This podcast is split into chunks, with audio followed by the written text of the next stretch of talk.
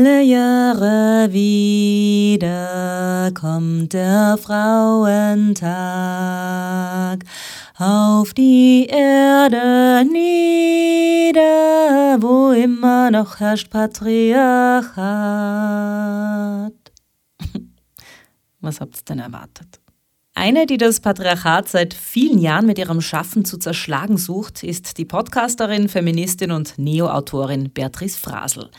In dieser Frauenfragen-Folge, keine Sorge, werde ich nicht mehr singen und wir machen auch sonst, wie es hier eigentlich so üblich ist, keine Experimente und kein Spiel. Weil die Sache mit der Gleichberechtigung, die ist für Frauen halt echt kein Spiel.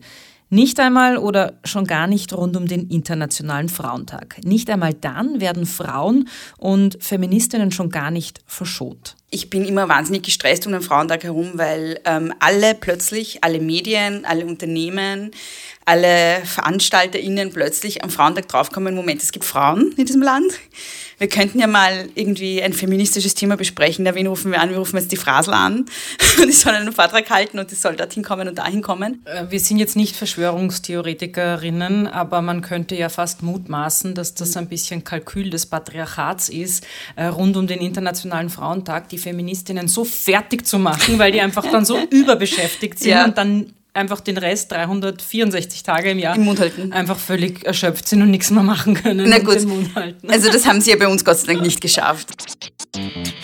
Oh Mann, was für Fragen. Frauenfragen, der Podcast mit mir, Marie Lang. Heute mit einer Spezialfolge mit Beatrice Frasel.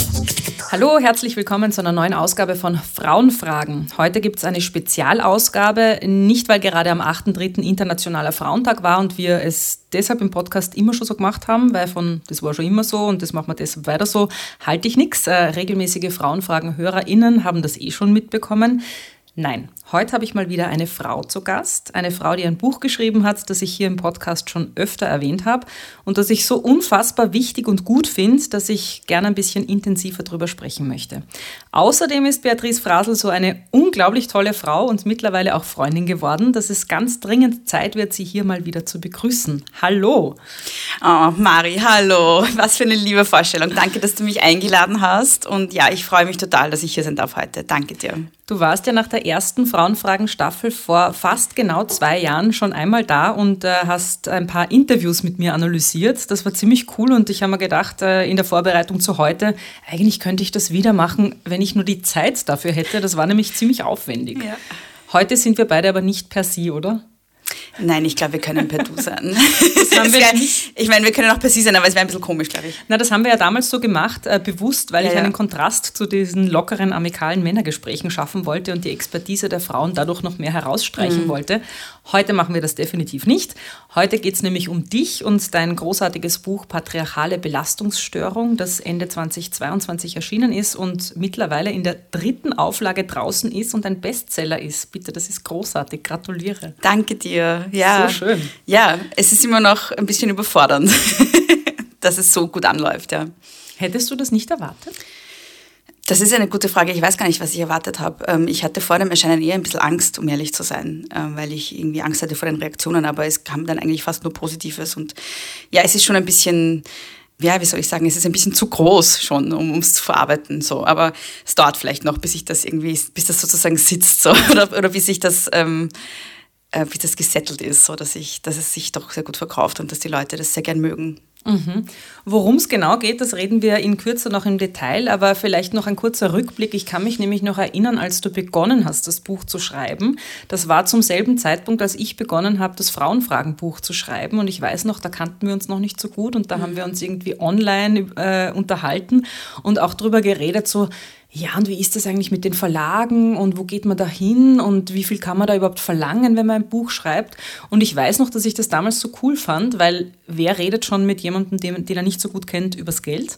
Mhm. Und zweitens auch so dieses, dass sich zwei Frauen austauschen und ähm, ja, da so offen miteinander umgehen, was ja unglaublich bereichernd für mhm. mich auch damals war, weil ich mir dachte, ah, okay, so könnte man das machen oder, oder was auch immer. Und ähm, ja, das habe ich an dir damals schon sehr geschätzt, so diesen, diesen Support, den du für andere Frauen einfach so selbstverständlich hast? Ich finde das so wahnsinnig wichtig und ich finde es auch wahnsinnig wichtig, über Geld zu sprechen. Also ich hatte auch, als ich ähm, begonnen habe, also als Verlage auf mich zugekommen sind und es darum ging, wo schreibe ich mein Buch, ähm, gab es auch einige Frauen, die äh, mir sehr offen gesagt haben, was sie zum Beispiel für einen Vorschuss bekommen haben fürs Buch und ähm, wie das so läuft und welcher Verlag empfehlenswert ist und welcher nicht und so, welche Erfahrungen sie gemacht haben. Und das ist, ich finde das so wertvoll.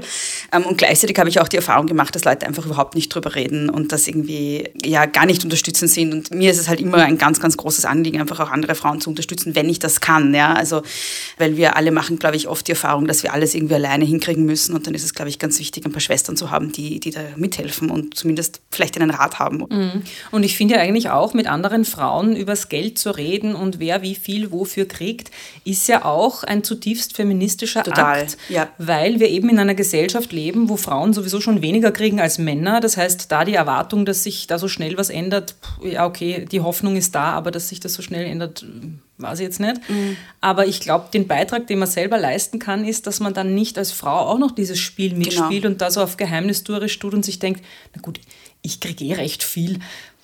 Wenn ich der jetzt sage, dass ich so viel kriege, vielleicht weiß ich nicht. Also es ist ja oft verknüpft mit diesem Gedanken von, wenn ich jetzt ähm, das offenlege, könnte das auf mich zurückfallen, dass ich dann plötzlich weniger kriege oder dass ich den Job dann irgendwann nicht mehr kriege, wenn ich eine Frau empfehle. Das ist ja oft mhm. dann im Hinterkopf. Erlebst du das auch so? Nein, das habe ich eigentlich überhaupt nicht im Hinterkopf. Es ist eher so ein, ein Gefühl von, ich habe selber mir so viel selber irgendwie zusammenstückeln müssen auf meinem Weg und irgendwie so viel se selber erkämpfen müssen, dass ich halt einfach möchte, dass es andere Frauen vielleicht sogar ein bisschen leichter haben als ich, in denen ich halt das, was ich jetzt schon erreicht habe und das, was ich jetzt gelernt habe, dadurch irgendwie auch anderen Frauen zur Verfügung stelle. Vor allem eben, wie du gesagt hast, über Geld reden. Ja, das ist so, so, so, so wichtig. Ähm, es ist ja auch ähm, im Verlagswesen so oder auch beim Bücherschreiben so, dass Männer viel mehr kriegen für, für Buchverträge als Frauen. Also in Österreich kriegt man sowieso kaum etwas, ja. Also man kriegt halt Vorschüsse und dann kriegt man von den Verkäufen so, weiß ich nicht, fünf bis zehn Prozent und die müß, da, da, muss aber dann der Vorschuss wieder reinkommen, dem Verlag, bis man überhaupt irgendwas kriegt vom Buch, ja. Also die meisten Autorinnen verdienen eigentlich überhaupt nichts in Wirklichkeit, ja. Das muss man auch mal dazu sagen, weil viele Leute glauben, wenn man ein Buch schreibt und das verkauft sich gut, ist man dann mhm. reich. Meistens verdient man tatsächlich nichts mit einem Buch es war ja jetzt gerade äh, Internationaler Frauentag mhm. und ähm, da würde ich dich ganz gern fragen, wie geht es dir denn um diesen äh, Weltfrauentag 2023 herum? Äh, würdest du sagen, es braucht ihn noch, beziehungsweise warum braucht es ihn? Ja, also ich bin natürlich der Meinung, dass es den Frauentag immer noch braucht und wahrscheinlich mehr immer mehr braucht sogar aktuell. Gleichzeitig, wie geht's mir? Also ich, ich bin immer wahnsinnig gestresst um den Frauentag herum, weil ähm, alle plötzlich, alle Medien, alle Unternehmen, alle VeranstalterInnen plötzlich am Frauentag draufkommen, Moment, es gibt Frauen in diesem Land. Wir könnten ja mal irgendwie ein feministisches Thema besprechen. Da wen rufen wir an? Wir rufen jetzt die Frasel an. Und die sollen einen Vortrag halten und die soll dorthin kommen und dahin kommen.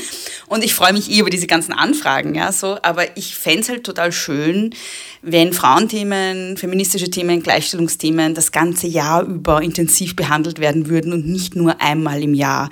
Also das ist halt die negative Nebenwirkung vom Frauentag. Ja, wir haben einmal im Jahr dann feministische Themen im Mainstream, aber halt nur einmal im Jahr. Äh, wir sind jetzt nicht Verschwörungstheoretikerinnen, aber man könnte ja fast mutmaßen, dass das ein bisschen Kalkül des Patriarchats ist, äh, rund um den Internationalen Frauentag die Feministinnen so fertig zu machen, weil die einfach dann so überbeschäftigt sind ja dann einfach den Rest 364 Tage im Jahr Im Mund halten. einfach völlig erschöpft sind und nichts mehr machen können. Na gut.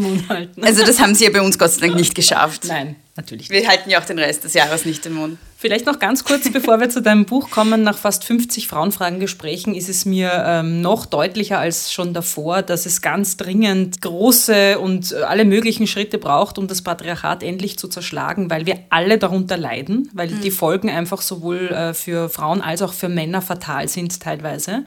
Was gibt dir denn Hoffnung, dass wir das Patriarchat äh, hoffentlich in baldiger Zukunft zerschlagen werden können? Ähm, ich bin immer so die falsche Ansprechpartnerin für Hoffnung, glaube ich, weil ich grundsätzlich eine eher pessimistische Person bin. Aber wenn mir was Hoffnung gibt, dann sind es die ganzen tollen Frauen um mich herum, die ganz großartige Dinge machen. Frauen wie du zum Beispiel, ja, die halt das Thema auch immer wieder in den Mainstream bringen.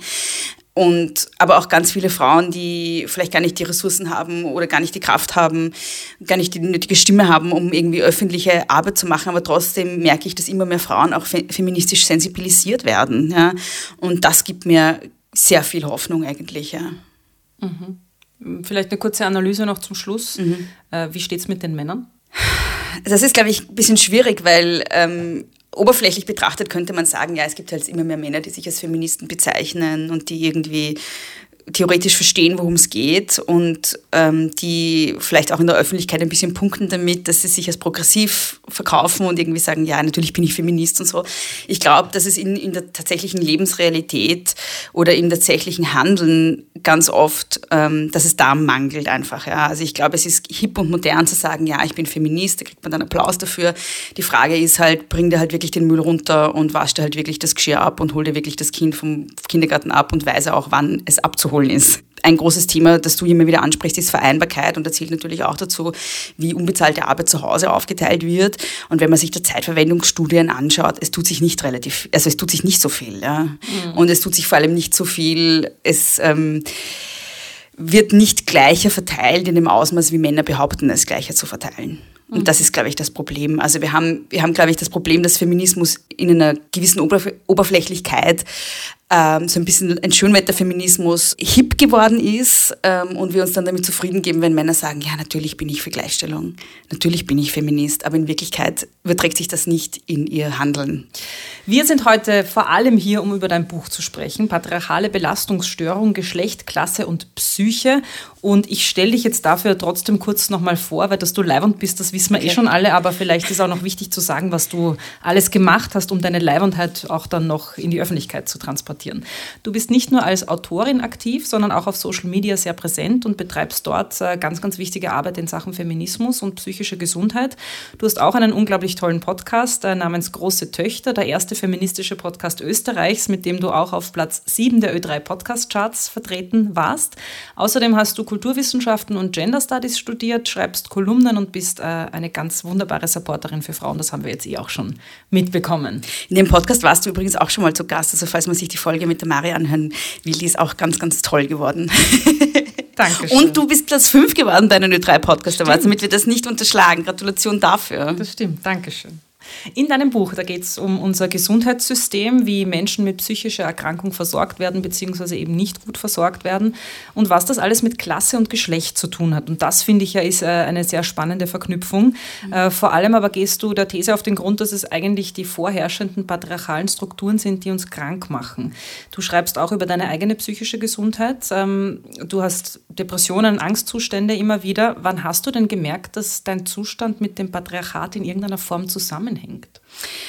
Spannende Frage.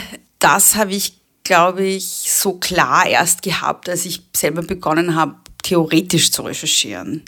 Also es ist vielleicht eh offensichtlich, wenn man sich sozusagen mit der Situation von Frauen im patriarchalen Verhältnis auseinandersetzt, dass das belastend ist und irgendwie ähm, doch Depressivität und Ängstlichkeit zum Beispiel oder auch Essstörungen fördern kann. Aber ich kann, glaube ich, keinen genauen Punkt nennen. Das war halt, glaube ich, ein schleichender Prozess, ähm, der mit der Beschäftigung mit einerseits dem Thema psychischen Gesundheit und andererseits dem Thema Feminismus, die natürlich auf beiden Fronten intensiv, habe ich die intensiviert über die Zeit hinweg. Und dann ist dann irgendwann die Verknüpfung entstanden für mich zwischen diesen zwei Themen. Aber das war nicht von Anfang an so, aber ich kann nicht mehr genau sagen, wann und wie. Und wie würdest du, ähm, nachdem du dich eben theoretisch äh, sehr viel mit äh, mentaler Gesundheit auseinandergesetzt hast und auch mit, dem, mit feministischen Theorien, dem Patriarchat, was da alles dahinter steckt, wie würdest du sagen, ähm, hängt das eben mit unserer psychischen Gesundheit vor allem bei Frauen zusammen, das Patriarchat und unsere vorherrschenden Strukturen? Mm. Ja, also ich glaube, am besten beginnt man tatsächlich, wenn man über Klasse spricht. Ja. Und so, so wird es, glaube ich, am verständlichsten. Also wir wissen zum Beispiel, dass ähm, Armutsgefährdung und Armutsbetroffenheit mit einem höheren Risiko einhergeht, an bestimmten affektiven Störungen wie zum Beispiel Depressionen und Angst, äh, Angststörungen zu erkranken. Das ist jetzt wahrscheinlich für die meisten Leute auch nicht sonderlich überraschend, dass jemand, der nicht weiß, wie er morgen seinem Kind was zu essen kaufen kann oder der nicht weiß, wer seine Miete zahlen kann oder seine aktuell sehr, sehr wichtiges Thema Stromrechnung zahlen mhm. kann, belastet ist und vielleicht auch so belastet ist, dass er eine psychische Erkrankung entwickelt, weil es einfach auf Dauer nicht erträglich ist. Ja. Das ist nicht sonderlich überraschend wahrscheinlich. Ja. Belastetere Leben führen wahrscheinlicher zu einer psychischen Erkrankung. Was man dabei nicht vergessen darf, ist, aufgrund der patriarchalen Verhältnisse, in denen wir leben, sind die meisten armutsgefährdeten und armutsbetroffenen Frauen. Das ist weltweit so. Mhm. Ja? Also man sagt immer, die Armen der Welt sind einfach Frauen. Das ist aber auch in Österreich so. In Österreich sind es vor allem zwei Gruppen an Frauen, die besonders betroffen sind. Das sind einerseits die Alleinerzieherinnen. 93 Prozent der alleinerziehenden Personen in Österreich sind Frauen. Und von diesen sind 50 Prozent äh, akut armutsgefährdet. Und dann haben wir die große Gruppe der älteren Frauen, also der vor allem Pensionistinnen, die ganz oft in der Altersarmut landen. Auch deshalb, weil wir einen Pensionsgap von um die 42 Prozent haben. Also wir reden ja immer über den Gender Pay Gap. Frauen mhm. verdienen 19 Prozent weniger als Männer, aber Frauen bekommen 42 Prozent weniger Pension als Männer. Und dann kommt in der Altersarmut dann auch noch dazu, dass Frauen weniger Vermögen haben als Männer. Circa 30 bis 40 Prozent weniger Vermögen als Männer, je nach Erhebung. Das bedeutet, du hast schon mal weniger Geld, das du aus der Pension kriegst. 42 Prozent weniger, meistens schon zu wenig, um davon zu leben. Und dann hast du aber auch keinen Vermögenspolster, von dem du leben kannst. Ja? Und das führt zu einer größeren Belastung. Aber dann kommen auch noch so Sachen dazu wie prekäre und atypische Beschäftigungsverhältnisse. Es gab 2019 einen äh, Gender-Gesundheitsbericht des Sozialministeriums, damals noch unter, glaube ich, Hartinger Klein der so bestimmte sozioökonomische Faktoren aufgeschlüsselt hat, die ein Risiko darstellen für die Entwicklung von Depressionen. Also wo man statistisch nachweisen kann, wenn du von dem und dem Faktor betroffen bist, entwickelst du wahrscheinlich eine Depression. Und da sind eben Armut und Armutsgefährdung dabei, aber auch so Sachen wie prekäre und atypische Beschäftigungsverhältnisse. Dann kommen noch dazu so Sachen wie Mehrfachbelastung. Das ist was, was du ganz oft ansprichst. Ja. Mehrfachbelastung bedeutet, dass ich einerseits erwerbsarbeite, also bezahlt arbeite, bei Frauen, wie gesagt, oft im Niedriglohnsektor und dann äh, noch zu Hause ganz viel unbezahlt arbeite. Haushalt, Kinderbetreuung, Pflege von kranken und äh, ähm, alten Angehörigen, einfach der ganze, dieser ganze Berg an unbezahlter Arbeit und Mental Load, also der Managementarbeit im Hintergrund, ähm, die Frauen erledigen. Ja, das ist auch ein Risikofaktor, weil es einfach zu einer Belastung führt.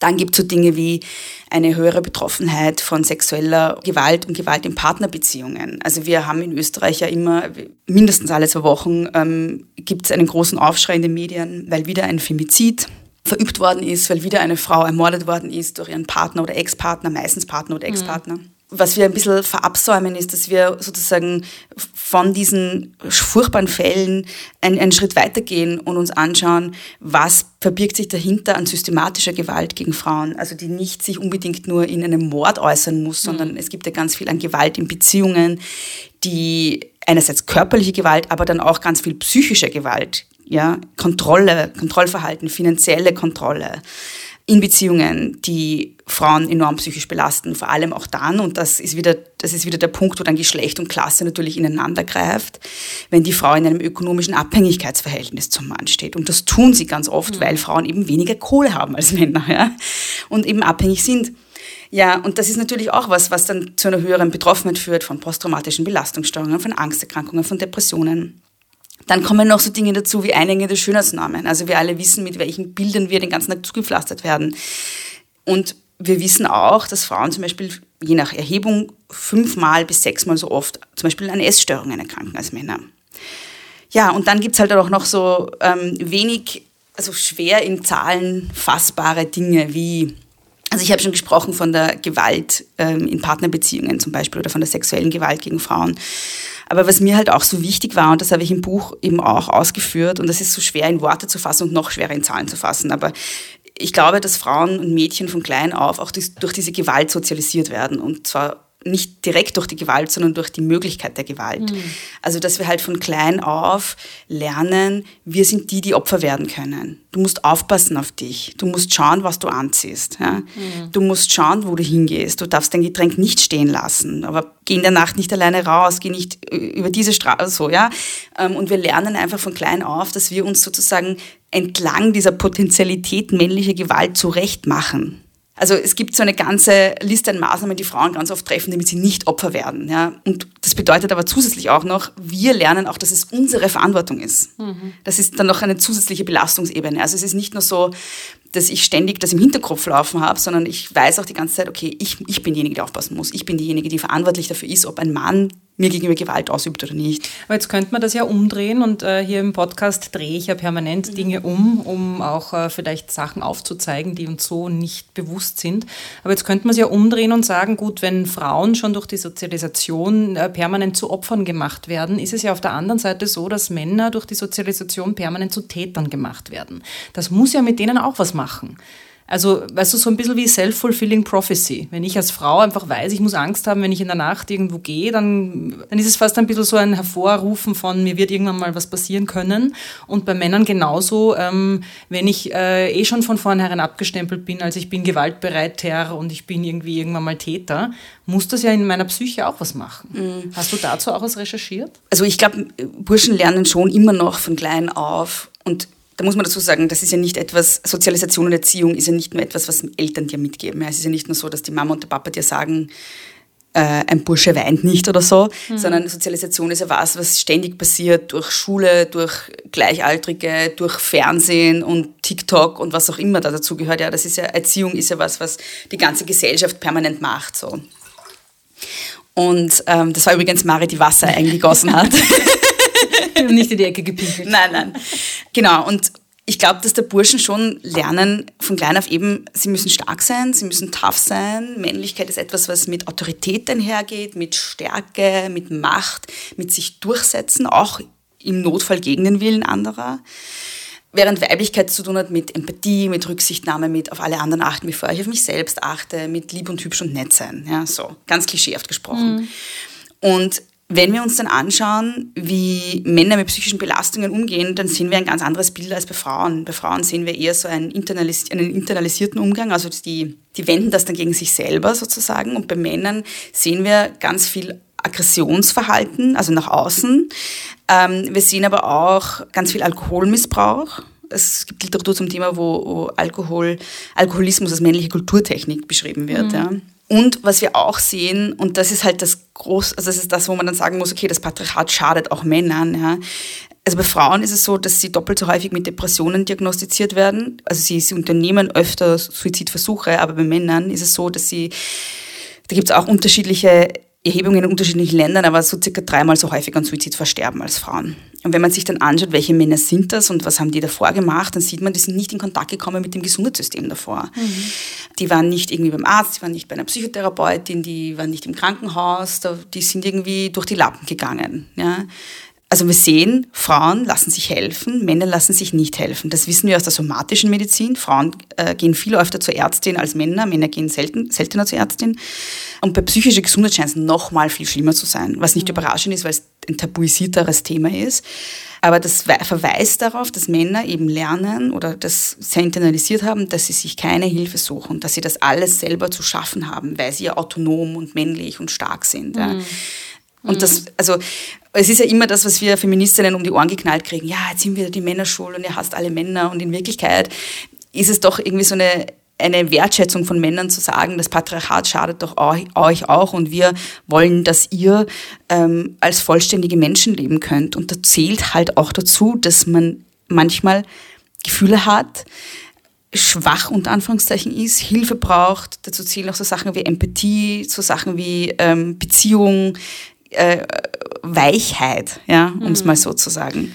Nein, das ist ja total spannend, weil ich habe hier äh, sehr oft Männer sitzen, die genau davon erzählen. Also es mm. immer mehr Männer, so nehme ich es wahr, sprechen auch über ihre psychischen mhm. Probleme mm. und lassen sich helfen.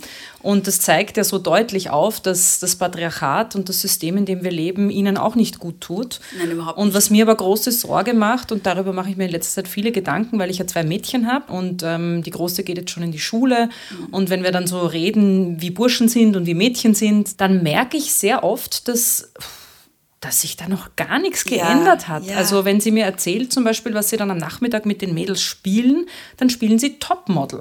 Und die Burschen spielen alle Computerspiele und spielen dann Shooter. Also mm. was lernen acht, neunjährige Burschen, mm. andere zu quälen, zu töten, äh, niederzumetzeln. Und wenn du das als Kind schon mitkriegst, die ganze Zeit und dein Hirn und deine Emotionen mit solchen Bildern umspülst und dich auch ständig in so einer Rolle wahrnimmst, mhm, was konkret soll da rauskommen, wenn die dann mhm, erwachsen mhm. sind? Und das macht mir echt Sorge, ja. weil ich mir denke, wie kann man denn dagegen wirken? Ja, ich, das ist auch der Grund, warum ich davor gesagt habe, ich glaube, es braucht den Frauentag noch dringender als je zuvor und es braucht Feminismus dringender als je zuvor, weil ich tatsächlich das Gefühl habe, dass diese Geschlechterstereotypen immer schlimmer werden.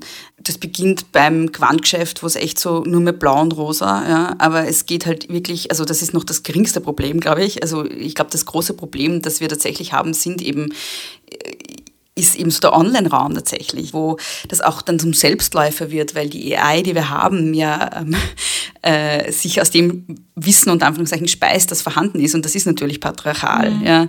Und dann es, es, potenziert halt sich alles gerade so. Und wir glauben und, aber, dass Artificial Intelligence wie so eine neue Macht ist oder eine neue mhm. Welt, die so völlig ohne Vorurteile und irgendwie so entkoppelt ist mhm. von uns Menschen und so wie du es ja gerade sagst, das ist aber gefüttert von uns ja, Menschen ja. und wird gefüttert von Vorurteilen, Stereotypen, äh, vom Patriarchat. Ja, und das ist das groß, das ist die naive Hoffnung, die man auch am Anfang vom Internet hatte, dass es so the great equalizer ist ein bisschen und das ist es aber nicht. Ja. Mhm. Ähm, und deshalb habe ich ihm vorher auch gesagt, so ist Sozialisierung ist nichts, was nur Eltern machen. Und ich glaube, es machen immer weniger die Eltern, weil es gibt ganz viele Eltern, die sich sehr bemühen, ihre Kinder feministisch zu erziehen, aber du hast halt keine Chance, wenn dein Kind den ganzen Tag auf TikTok hängt und irgendwie über hunderttausend andere Quellen sozialisiert wird, die viel cooler sind als du als Mutter mhm. oder Vater. Ja, so. Also ich, ich glaube, ich kann da irgendwie auch gar keine, ich habe da keine gute Antwort, außer dass ich auch sehr große Sorge habe, auch davor, dass wir, und das ist jetzt ein größeres gesellschaftspolitisches Thema, das nicht nur mit Feminismus zu tun hat, aber vor dieser Entwicklung, dass wir immer mehr zu Avataren werden und immer weniger Menschen sind, immer mehr zu einfach einem Datenklumpen werden und immer weniger Menschen sind. Mhm. Und was das mit unserer Selbstvernehmung macht, mit unserer, mit unserer Identität macht als Menschen und was das auch mit unserem Bezug zu anderen macht, das ist alles ganz gruselig, finde ich. Mhm. Und damit kommen wir aber auch wieder zur psychischen Gesundheit, mhm. weil ähm, ich beschäftige mich auch schon sehr lange aus äh, Eigeninteresse mit äh, psychischer Gesundheit und äh, Themen wie äh, Mental Health und wie kann man mhm. überhaupt äh, mental gesund bleiben in der Welt, in der wir leben. Mhm und komme da auch immer mehr drauf, wie wichtig es ist, eben die eigene Psyche auch mit dem Körper zu verknüpfen, weil ja. wir oft ja sehr viel im Verstand sind, mhm.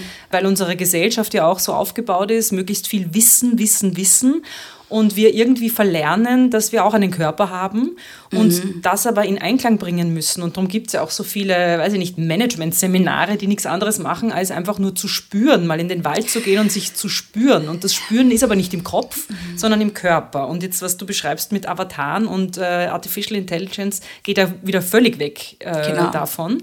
Und jetzt, um die Kurve zu kratzen zu deinem Buch, Patriarchale Belastungsstörung, Vielleicht eine persönliche Frage. Wie ist es denn bei dir eigentlich entstanden, dass du sagst, du hast gemerkt, okay, ich bin da psychisch krank, ich habe mhm. Depressionen, Angststörungen und woher würdest du sagen, wenn du es jetzt wieder mit, deinem, mit der Theorie in deinem Buch verknüpfst, mit dem Patriarchat, was sind so deine Antworten? Hast du welche gefunden, woher das bei dir gekommen mhm. ist? Darf ich vorher noch eine andere Kurve ja, kratzen? Weil du gesprochen hast von diesem verkopften, intellektuellen, kognitiven, oder vielleicht ist es gar nicht intellektuell, es ist ein entleiblichter Umgang mit, mhm. uns, mit uns selbst und mit anderen. Das ist ja, wenn man sich das kulturgeschichtlich anschaut, ist ja das genau das, was mit Männlichkeit verknüpft ist auch. Also wir haben ja im Westen, im sogenannten Westen, gab es ganz lange diese Idee, dass sozusagen das Intellektuelle, das Denken, die Kultur ist das Männliche und der Körper, die Natur ist das Weibliche. Mhm. Und ich finde es auch vor diesem Hintergrund spannend, dass wir immer mehr sozusagen zu diesen abstrakten Avataren werden, weg vom Leiblichen. Ja, so, das ist irgendwie dann auch ähm, wie soll ich sagen, ähm, metaph metaphorisch auch das weg vom, weg vom Weiblichen. So. Ähm, das finde ich spannend, nur, nur einfach so als Denk, ist mir nur so eingefallen nebenbei. Aber was ich noch sagen wollte, es gibt ja auch ganz viele mittlerweile psychotherapeutische ähm, Herangehensweisen, die mit dem Körper arbeiten. Und ähm, ich weiß selber aus der Erfahrung mit Psychotherapie, dass mir das dann immer total banal vorkommt, weil ich glaube immer, man muss dann irgendwie alles kognitiv durchackern, aber ich habe dann irgendwann festgestellt in der Therapie, es bringt überhaupt nichts. Also es bringt schon bis zu einem gewissen Grad was, ja, und dann habe ich verstanden, wo was mhm. herkommt und warum ich dieses Muster habe oder warum ich in so einer Situation immer in diese Emotion kippe oder so. Ja, das, da hilft jetzt Therapie sehr, das zu verstehen auch. Aber dann habe ich es verstanden und was mache ich damit? Und was mir dann, was dann aber helfen kann in so einer Situation, ist, dass man mit dem Körper arbeitet eben, dass man lernt zu atmen, ja, und sich zu beruhigen, über halt wirklich sich spüren und, und mir erschien das am Anfang meiner Therapie immer total banal. Ich mir gedacht habe, ja, was soll ich jetzt atmen? Ja, ich mhm. muss das jetzt irgendwie durchdenken. So. Und ich weiß auch, dass ich so diese, diese Arbeit mit dem Körper auch total abgewertet habe, weil ich mir gedacht habe, das ist so was Basales, irgendwie so was, ich weiß nicht, fast Animalisches irgendwie. Der mhm. Körper ist ja was, was wir überwinden müssen, so, weißt du? Ja, und wenn du krank bist, nimmst du Medikamente genau. und, schon, und dann, dann gibst drauf. Soll er wieder funktionieren, der genau. Körper, ja, genau. So, was war jetzt die Frage nochmal? Na, die Frage war eben, vielleicht magst du kurz erzählen, ich weiß nicht, ob du das, äh, du sprichst ja ganz offen mhm. über deine psychische Gesundheit auch, äh, wie das bei dir begonnen hat und inwiefern du äh, das zurückführst aufs Patriarchat und sagst, okay, ich bin in diesen und jenen Strukturen aufgewachsen und ähm, kann jetzt erkennen, das hat es mir nicht unbedingt leicht gemacht, da psychisch gesund zu sein. Ich glaube, zum ersten Mal verstanden, dass ich Hilfe brauche, war 2010 also ich habe ähm, Matura gemacht und dann bin ich irgendwie in ein ziemliches Loch gekippt. Also mich, mich, hat das total belastet, dass ich aus diesem Klassengefüge raus bin und dann irgendwie so allein in der Welt gestanden bin. Mhm. Das war für mich total entwurzelnd und irgendwie destabilisierend.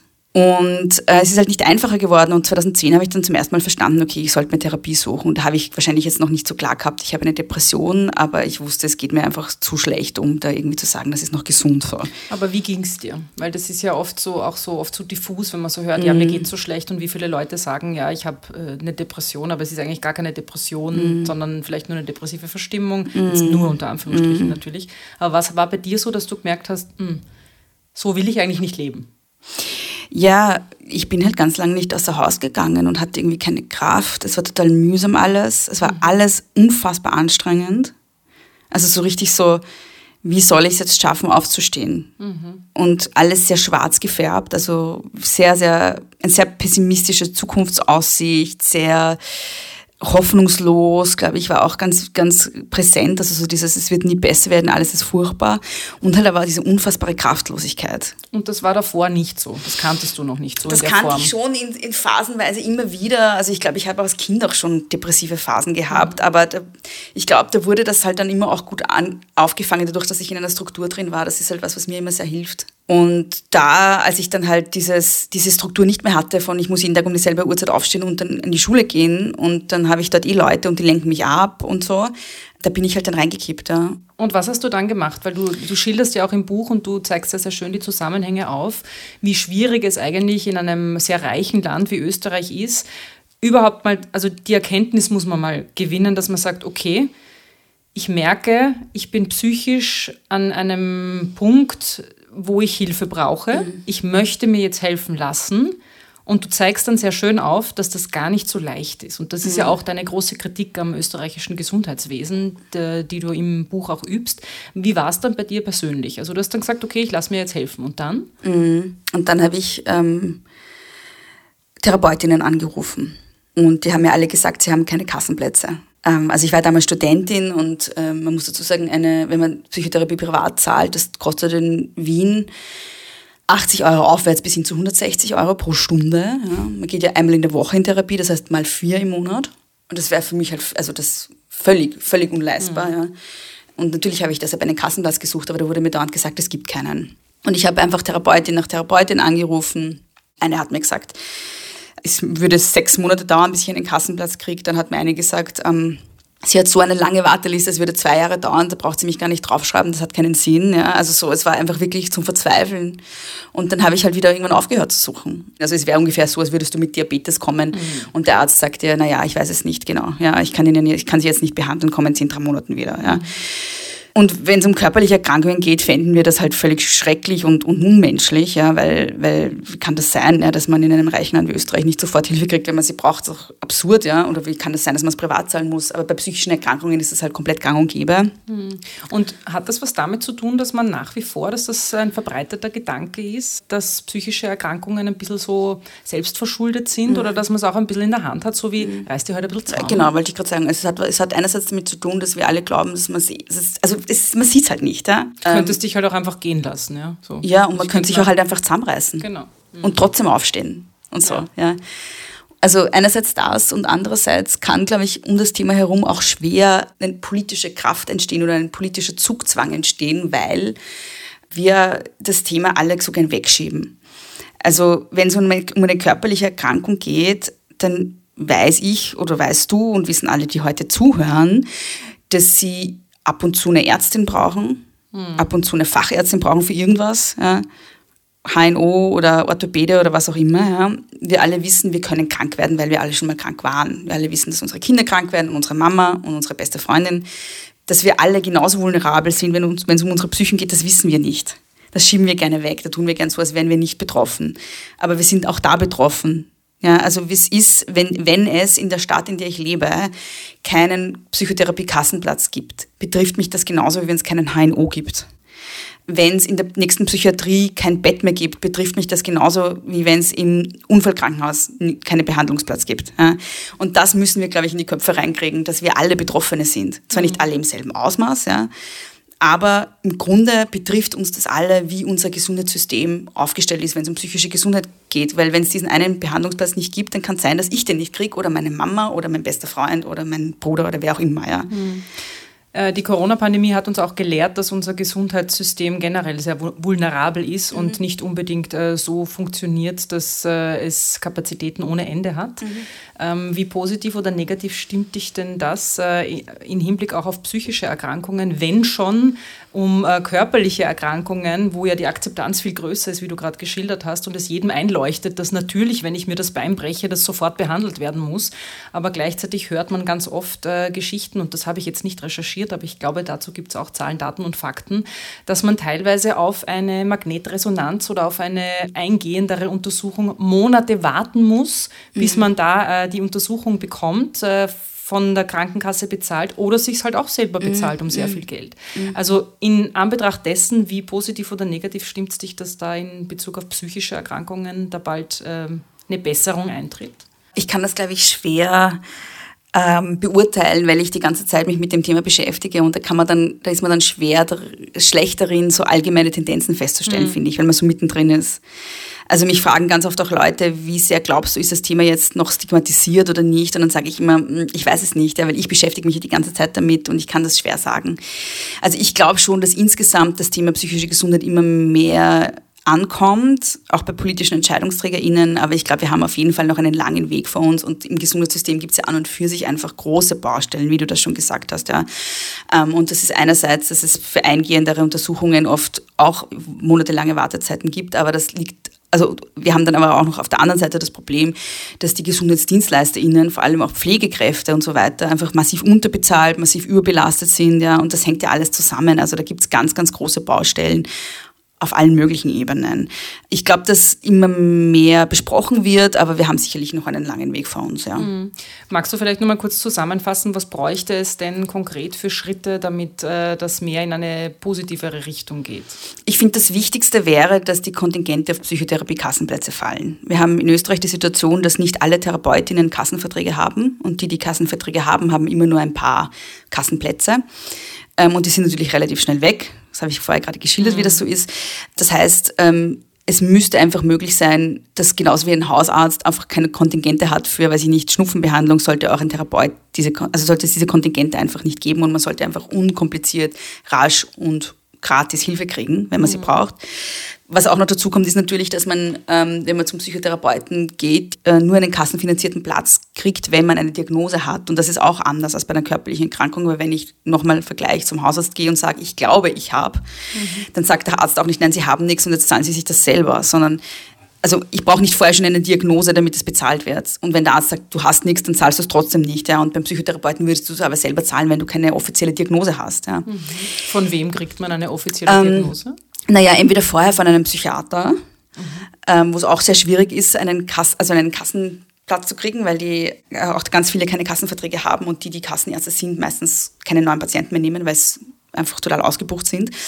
Oder man geht eben zum Psychotherapeuten und hofft, dass der eine Diagnose stellt. Ja, sonst, kann, sonst hat man nur die Möglichkeit, das privat zu bezahlen. Ähm, was dann noch dazu kommt, und das habe ich vor kurzem jetzt von der Barbara Heid erfahren, der Präsidentin vom Psychotherapieverband, es gibt dann noch ein paar andere Hürden, denen sozusagen Therapeutinnen in den Weg gelegt werden. Zum Beispiel äh, wird in Wien verlangt, dass Psychotherapeutinnen, bevor sie überhaupt einen Kassenvertrag kriegen, ein Jahr angestellt als Psychotherapeutin arbeiten müssen. Und das führt dazu, dass jetzt aktuell in Wien ganz viele Kassenplätze quasi bei der Krankenkasse liegen, unter Anführungszeichen, weil die Psychotherapeutinnen die gar nicht nehmen können, weil es diese Anstellung, also diese Jobs nicht gibt. Mhm. Ja, also da werden dann sozusagen auch, da sagt man dann, okay, wir haben jetzt die Psychotherapieplätze aufgestockt, jetzt gibt es ganz viele neue, aber die Therapeutinnen können sie nicht übernehmen, weil ja, es ist dann halt dann die Schuld der Therapeutinnen, wenn sie sie nicht übernehmen können, weil man halt dann zusätzliche Hürden ein, ein, einfährt. Ja. Und was auch noch dazu kommt, ist, dass die Kassenplätze für Psychotherapeutinnen so schlecht bezahlt sind, dass wenn ein Psychotherapeut nur Kassenplätze hätte, das wäre ein Minusgeschäft. Ja. Das heißt, das wäre eine zweite Forderung, dass die einfach auch besser bezahlt werden, weil natürlich die auch leben sollten von ihrer Arbeit. Ja. Eine wichtige Forderung ist auch, dass man die Psychotherapieausbildung auf öffentliche Unis und FHs bringt. Also aktuell ist es so, dass man wenn du Psychotherapeutin werden willst in Österreich, dann kannst du das nicht studieren wie Ergotherapeutin oder Hebamme oder Ärztin zu regulären Studiengebühren, sondern du musst um die 60.000 Euro dafür zahlen, weil das nur von privaten Trägern angeboten wird. Also auch da wird so getan, als wäre das irgendwie ein privater Luxusspaß, Psychotherapie insgesamt. Ja. Was spannend ist, weil sowohl bei der Ausbildung genau. als auch beim ähm, Bezug von Psychotherapie genau. brauchst du Geld. Genau, es, ist, es wird auf allen Ebenen so getan, als wäre das keine notwendige Gesundheitsdienstleistung. Als wäre wär das ein Hobby. Als wäre das ein Hobby oder als wäre wie zum Friseur gehen halt. Ne? Hm. Also manche können sich leisten, manche halt Genau, nicht. ja, wurscht.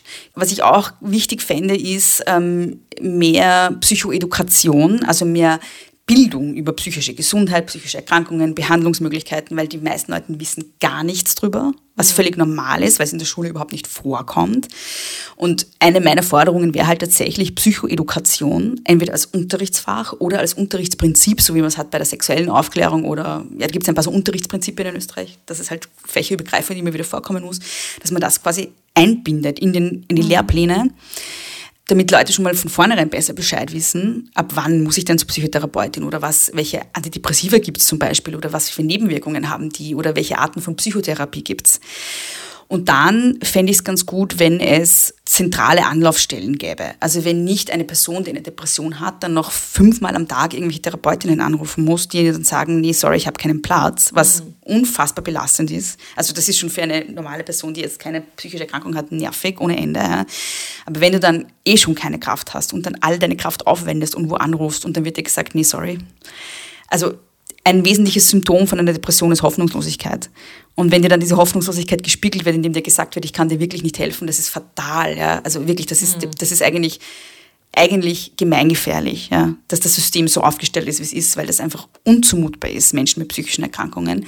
Und es ist noch dazu etwas, was eigentlich die Krankheit verstärkt. Ja? Also das ist so, als würde ich jemanden mit einem Beinbruch noch eine drauftreten. Mhm. So. Du hast am Anfang, und darum möchte ich hier den Kreis schließen, du hast am Anfang so gesagt, dass du gar nicht mit dem Erfolg so gerechnet hast und offenbar ja. hast du aber einen Nerv der Zeit getroffen mhm. und das stimmt mich wieder positiv, weil mhm. wenn sich ein Buch, das patriarchale Belastungsstörung heißt. Ja? Geschlecht, Klasse und Psyche. Ich meine, das ist schon mal ein Titel, ich liebe ihn, aber ein Titel, der sehr sperrig ist, der jetzt nicht unbedingt so reingeht äh, oder wie sagt man da, wie, wie, wie Butter. So. Ja, hm? ich, bin, ich bin heute schlecht mit, mit sprachlichen ich Bildern. Ich nicht. Ihr wisst, was wir ja. meinen. Und dann hat er auch noch so ein, eine Collage vorne drauf. Ja, das ist jetzt kein Buch, wo man sofort denken würde, boah, das kaufe ich mal, das schenke ich jetzt meiner, meiner Mama oder meiner mhm. Schwester oder wem auch immer. Und es ist trotzdem so super erfolgreich. Ja? Das stimmt mich ja wahnsinnig positiv. Mhm. Warum glaubst du, ist es so erfolgreich äh, und hast du da einen Nerv getroffen? Das mit dem Titel, das finde ich so spannend, weil mir ist jetzt schon oft gesagt worden, warum dieser Titel, weil wenn das schon patriarchal im Titel steht, das kauft ja keiner und so. Das schreckt ja viele Leute ab. Und mir war das gar nicht bewusst eigentlich, weil da merkt man wieder, wie sehr wir alle in unseren Bubbles sind, weil in meiner Bubble ist das ein ganz normales Wort, das ich ständig verwende. Mhm. und ich fand halt die Anspielung auf posttraumatische Belastungsstörung irgendwie witzig. Und deshalb habe ich, wollte ich den Titel unbedingt haben, aber gleichzeitig du hast natürlich recht, für ganz viele Leute ist das wahrscheinlich, na, Alter, was denn das schon wieder? Ja. Mhm. Und ich glaube im Mainstream und für ganz viele, die Tante Anni und ich weiß nicht, mhm. die Nachbarin Sabine, muss man Patriarchat überhaupt mal erklären. Ja. Was ist das? Das hatte ich halt gar nicht ausreichend auf dem Schirm tatsächlich. Mhm. Ja. Und das ist ein guter Hinweis auch darauf, dass ich, dass ich auch natürlich selber in meiner Bubble bin und dann oft nicht rausschaue. Ja. Ähm, ich glaube, der Grund, warum es doch relativ gut läuft, ist einerseits habe ich halt echt auch über meinen Podcast und so eine wirklich gute Community beisammen mittlerweile, die halt echt total unterstützend sind und irgendwie dann auch das Buch kaufen gegangen sind und das Buch verschenkt haben und empfohlen haben und so weiter, wofür ich extrem dankbar bin. Und dann gleichzeitig ist es aber, glaube ich, gerade das Thema psychische Gesundheit gerade ein riesiges Zeitthema und das habe ich also es ist, glaube ich, wirklich so zum richtigen Zeitpunkt gekommen, wo, wo das gerade alle irgendwie, wo alle irgendwie das Gefühl haben, wie man auf Wienerisch so sagt, sie grauen am Zaunfleisch daher. Mhm. Ja, und sie können irgendwie nicht mehr. Und wo wir auch verstehen, glaube ich, dass es auch systemische Gründe hat. Also wir haben alle gemerkt, in der, schon während der Corona-Pandemie, die ja immer noch nicht ganz vorbei ist, ähm, während der Lockdowns, was diese systemischen Veränderungen mit uns machen, vor allem auch mit Frauen machen. Ja, mhm. da sind ja ganz viele komplett, also zusammengeklappt, einfach weil es so eine riesige Belastung war. Mhm. Und jetzt sehen wir einfach, was die Teuerung mit uns macht, ja, nämlich auch auf psychischer Ebene. Natürlich gibt es da noch ganz viele andere Probleme, auch manifeste Armut und so weiter, ja, aber jetzt, ich rede jetzt nur von der Psyche, ja, mhm. was das für eine Belastung mit sich bringt, was es für eine Belastung mit sich bringt, wenn ich mir manche Sachen nicht mehr leisten kann, wenn ich mir vielleicht bald meine Miete nicht mehr leisten kann. Mhm der Krieg, der quasi nebenan stattfindet und der doch auch irgendwie sowas, ein Bedrohungsszenario ist ein ständiges. Also all das belastet die Leute irrsinnig und ich glaube, die Menschen verstehen gerade auch, also auch Leute, die sich noch nie damit beschäftigt haben, verstehen gerade, es macht was mit meiner psychischen Gesundheit, welchen Strukturen ich lebe. Ja.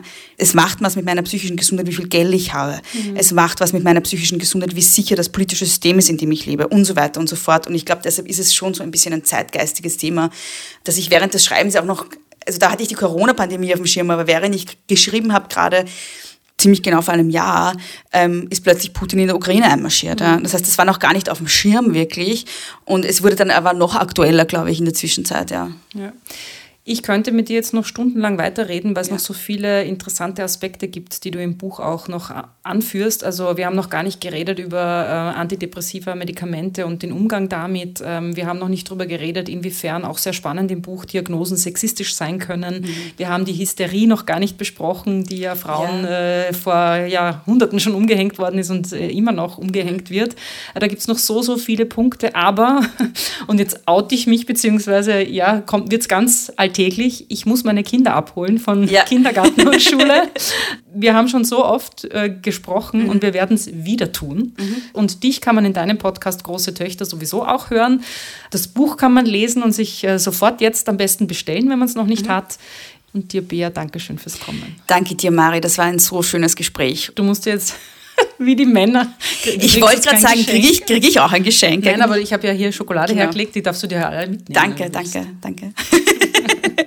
Vielen Frauen wird nicht nur, aber vor allem rund um den Internationalen Frauentag schmerzhaft bewusst, dass sie viel zu wenig zu lachen haben. Trotzdem, das Lachen, das sollten wir uns niemals nehmen lassen. Auch und schon gar nicht vom Patriarchat himself, dessen Teil wir ja alle sind. Also, machen wir es besser. Ab jetzt bleiben wir aktiv und vor allem laut, Vielen Dank fürs Zuhören. Wenn es euch gefallen hat, bitte ich wie immer um eine positive Bewertung auf den Streaming-Plattformen und gerne auch um eine kleine Wertschätzung meiner Arbeit. Hans-Jörg, Johanna, Anna-Maria, Simone, Monika, Katharina, Nadja, Martin und Lucia haben es schon getan. Vielen Dank. Wäre das hier ein Werbespot, dann würde ich jetzt sagen, was Sie können, kannst auch du. Wie das geht, steht in den Shownotes zur heutigen Folge. Bis zum nächsten Mal. Baba. Das war Frauenfragen, der Podcast mit mir, Marie Lang. Mischung Tonstudio Wunderbar. Besonderer Dank geht an Elisabeth Gollackner, Andreas Gstettner, Philipp Preuß, Klaus Thüry und alle Frauen, die mich tagtäglich inspirieren.